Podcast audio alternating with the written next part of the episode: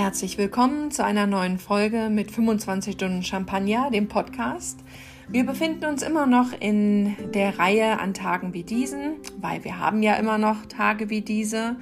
Und in der heutigen Folge lese ich euch ähm, einen Blogartikel von mir heute vor, äh, der sich an unsere ja, Empathie und an unser Miteinander richtet und das Verständnis füreinander, weil sich so viele Situationen im Zuge dieser Krise sehr unterschiedlich darstellen und jeder mit seinen eigenen Ängsten, Wut, Traurigkeit, vielleicht auch Freude, vielleicht hat man sogar ein Business, in dem es gerade besonders gut läuft. Alle Facetten werden irgendwie beleuchtet und alle Facetten dürfen auch aktuell ihren Platz haben. Wir sind gerade ziemlich spontan in diese komische Situation gestolpert und äh, dürfen uns ein wenig Zeit nehmen, um damit klarzukommen. Ich freue mich, wenn ihr reinhört. Alternativ könnt ihr den Artikel auch lesen unter www.dreiraumhaus.de und ich hoffe sehr, euch bald hier wieder gemeinsam mit Biene und Dani begrüßen zu dürfen. Viel Freude beim Zuhören.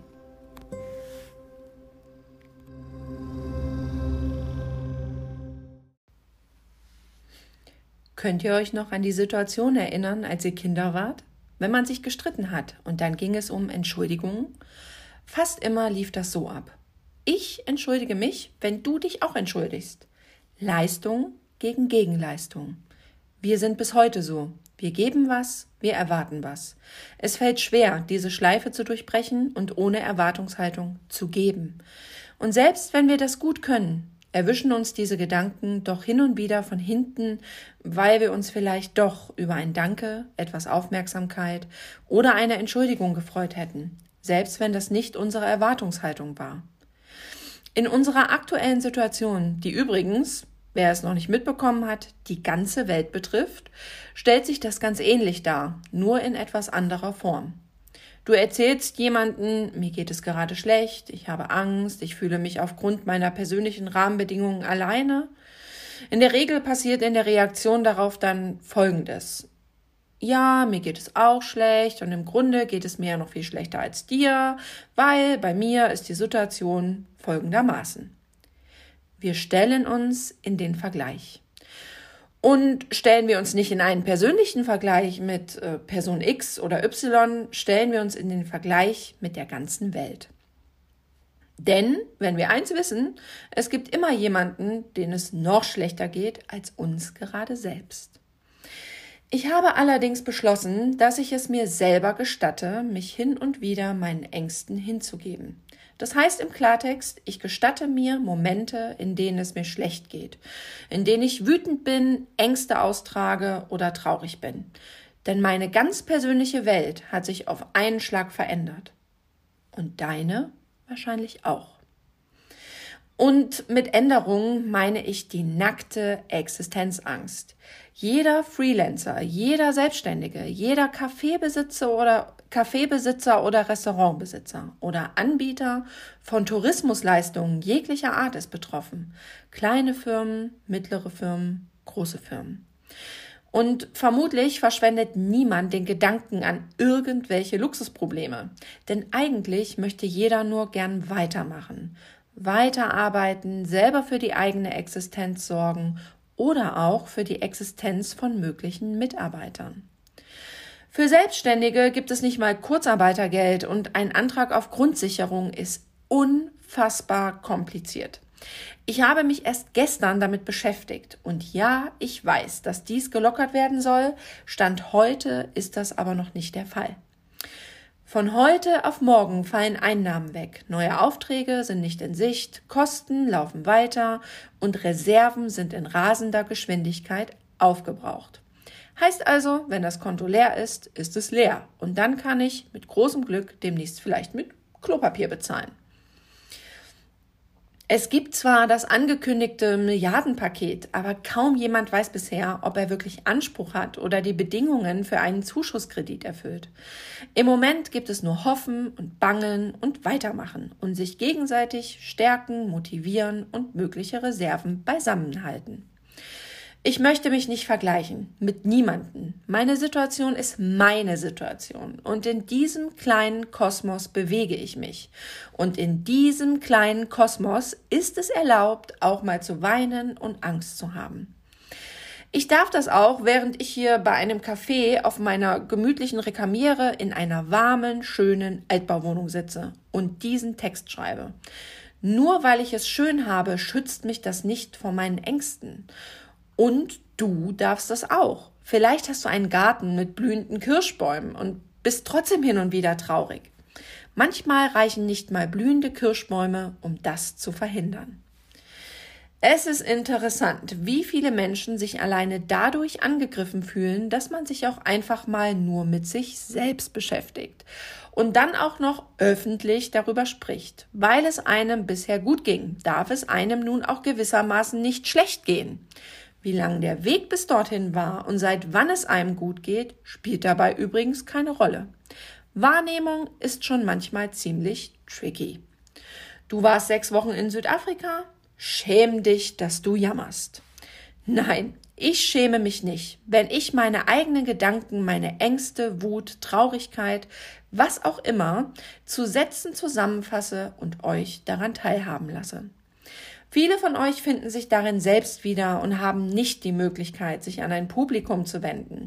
Sie sind darauf angewiesen, dass jemand ausspricht, was ganz viele bewegt. Bei persönlichen Angriffen geht es fast immer nur darum, auf den eigenen Notstand hinzuweisen. Heißt also, wir wären wieder an dem Punkt des Vergleichs. Wo landen wir denn, wenn wir anfangen, jeden nach den aktuell persönlichen Rahmenbedingungen zu bewerten? Ist es nicht das, was wir eigentlich besser machen wollen und müssen? Wäre es nicht schöner, wenn wir einfach zuhören und Ängste nicht kleinreden oder sie im Keim ersticken, weil sich die Situation bei einem selbst viel dramatischer darstellt und das vielleicht sogar der Realität entspricht? Im Augenblick ist es noch wichtiger, noch viel wichtiger als vorher, sich davon frei zu machen. Es sitzt zwar jeder in seinem eigenen kleinen Boot, aber wir nutzen alle diese eine Welt, die uns zur Verfügung gestellt wurde. Unsere Wirtschaft ist darauf ausgerichtet, dass ein Rad ins nächste greift. Und das ist im Augenblick nicht mehr sichergestellt. Selbst wenn Deutschland sich in der Krise gut hält, wissen wir aktuell nicht, was um uns drumherum passiert. Aber auch das Drumherum ist wichtig für das große Ganze. Ich habe mich vergangene Woche dabei erwischt, wie ich anfang, anfing, schlecht über meine eigene Branche zu denken.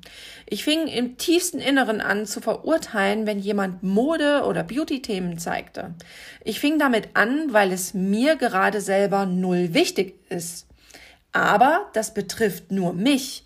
Bei wieder anderen sehe ich, dass es hilft, also dass es hilft, sich an schönen Dingen zu erfreuen. Ich habe meinen Frieden damit gemacht und kann akzeptieren, dass nun mal jeder ein anderes Ventil nutzt, um klarzukommen. In mir selbst gibt es einen allgemeinen Zustand der Verunsicherung. Welches Verhalten ist noch richtig und welches falsch? Aber lässt sich das in so einer Situation wirklich haargenau definieren? Ich denke nicht. Manchmal hilft einfach nur weitermachen. Heute, vor 14 Tagen, beschlich mich schon ein ungutes Gefühl, aber ich habe es ignorant beiseite gewischt, weil ich Angst vor dem Berg hatte, der mich danach erwarten würde. Und die Angst war auch nicht ganz unberechtigt. Heute, vor 14 Tagen, hätte ich allerdings niemals diese Ausmaße erwartet. Aus irgendwelchen Gründen hat man doch immer irgendwie das Gefühl, es geht an uns vorbei, wir sind doch hier in Deutschland. Aber Corona hat uns ganz gewaltig den Mittelfinger gezeigt. Corona kostet unzählig viele Existenzen und macht allzeit belächelte Berufe auf einmal systemrelevant. Im Übrigen etwas, was dringend notwendig war. Nicht zu vergessen, dass wir hier von einer Erkrankung sprechen, die Leben kosten kann und Corona uns das in Nachbarstaaten plakativ vor die Nase hält. In einem rasanten Tempo hat sich unser aller Leben auf den Kopf gestellt und wir dürfen uns auch ein wenig Zeit nehmen, um das sacken zu lassen und Umgang damit zu finden. Noch ist nichts normal. Täglich prasseln neue Infos auf uns ein und Entwarnung ist lange nicht in Sicht. Was es so verdammt schwer macht, ist die Unberechenbarkeit unserer Zukunft. Wir wissen nicht, wie lange es dauert und wann wir uns wieder normal bewegen dürfen. Wir wissen nicht, ob irgendwelche Pläne Sinn machen. Und das ist irgendwie ziemlich verrückt. Man fühlt sich in diesem Wahnsinn hin und wieder ein bisschen hilflos. Ich steuere eigentlich mein Leben sehr gern selbst. Aber im Moment ist Corona der Kapitän und gibt es Tempo vor. Ein Chef, den ich nie haben wollte. Letztens schrieb eine Kollegin von mir auf Instagram, dass sie sich kaum traut zu erzählen, wie traurig sie über die mögliche Absage ihrer lang geplanten Hochzeit ist. Es fühlt sich so banal an, denkt man, denkt man an Menschen mit echten Problemen. Ihr wisst, was ich meine. Aber das ist genau der Punkt, den ich versuche zu transportieren. Vor 14 Tagen hatten wir alle noch irgendwelche Pläne. Kurzfristig, langfristig. Wir konnten ungefähr einschätzen, wie wir uns finanziell über Wasser halten, was wir uns leisten können und was nicht.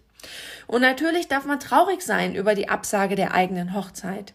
Wir alle wissen doch, was in Zeiten wie jetzt wichtig ist. Und trotzdem schließt das eine das andere nicht aus. Empathie bedeutet die Bereitschaft und Fähigkeit, sich in die Einstellungen anderer Menschen einzufühlen.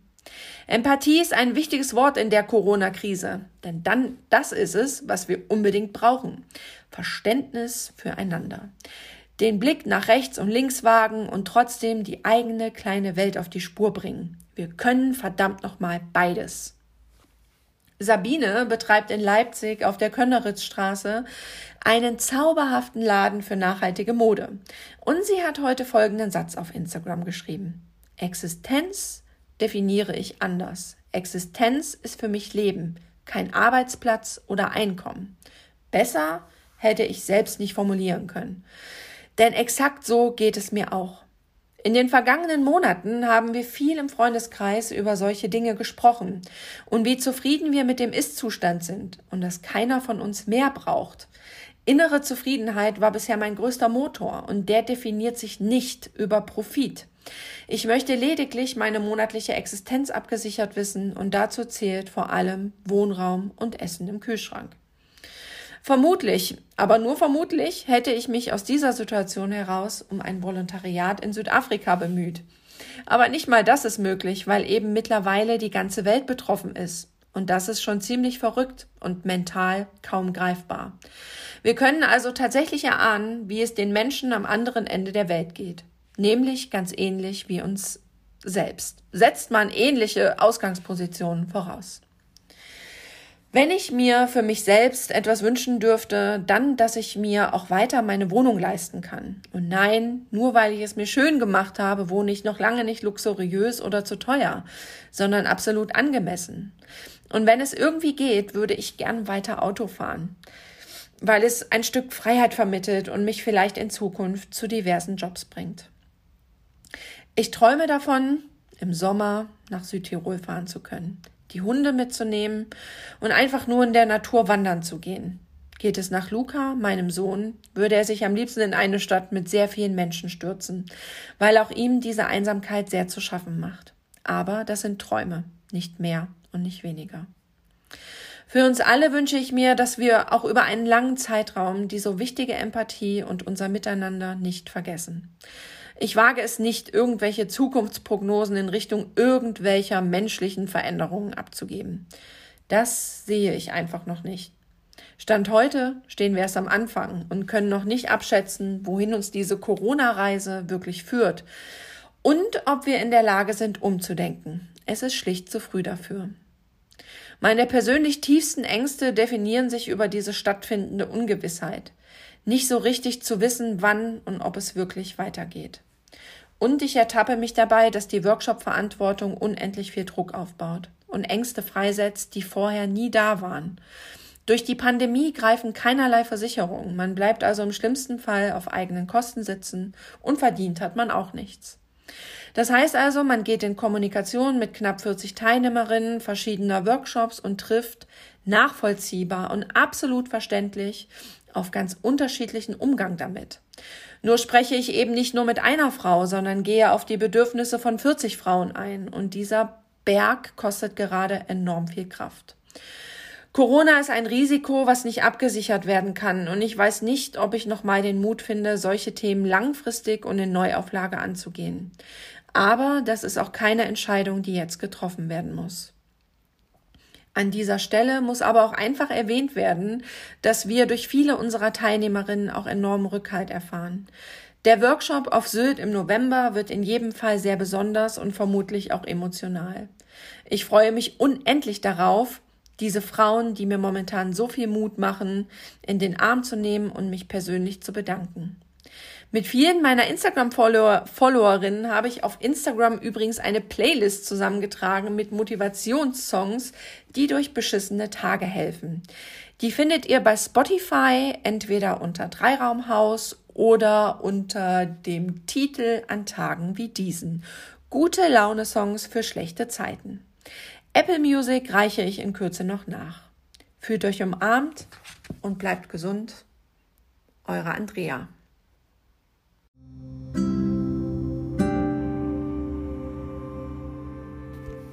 Ja, vielen Dank, dass ihr wieder bei diesem Thema dabei wart und ähm, reingehört habt. Ich verabschiede mich für heute und wir hoffen, euch in Kürze wieder eine neue Folge präsentieren zu dürfen. Bis bald!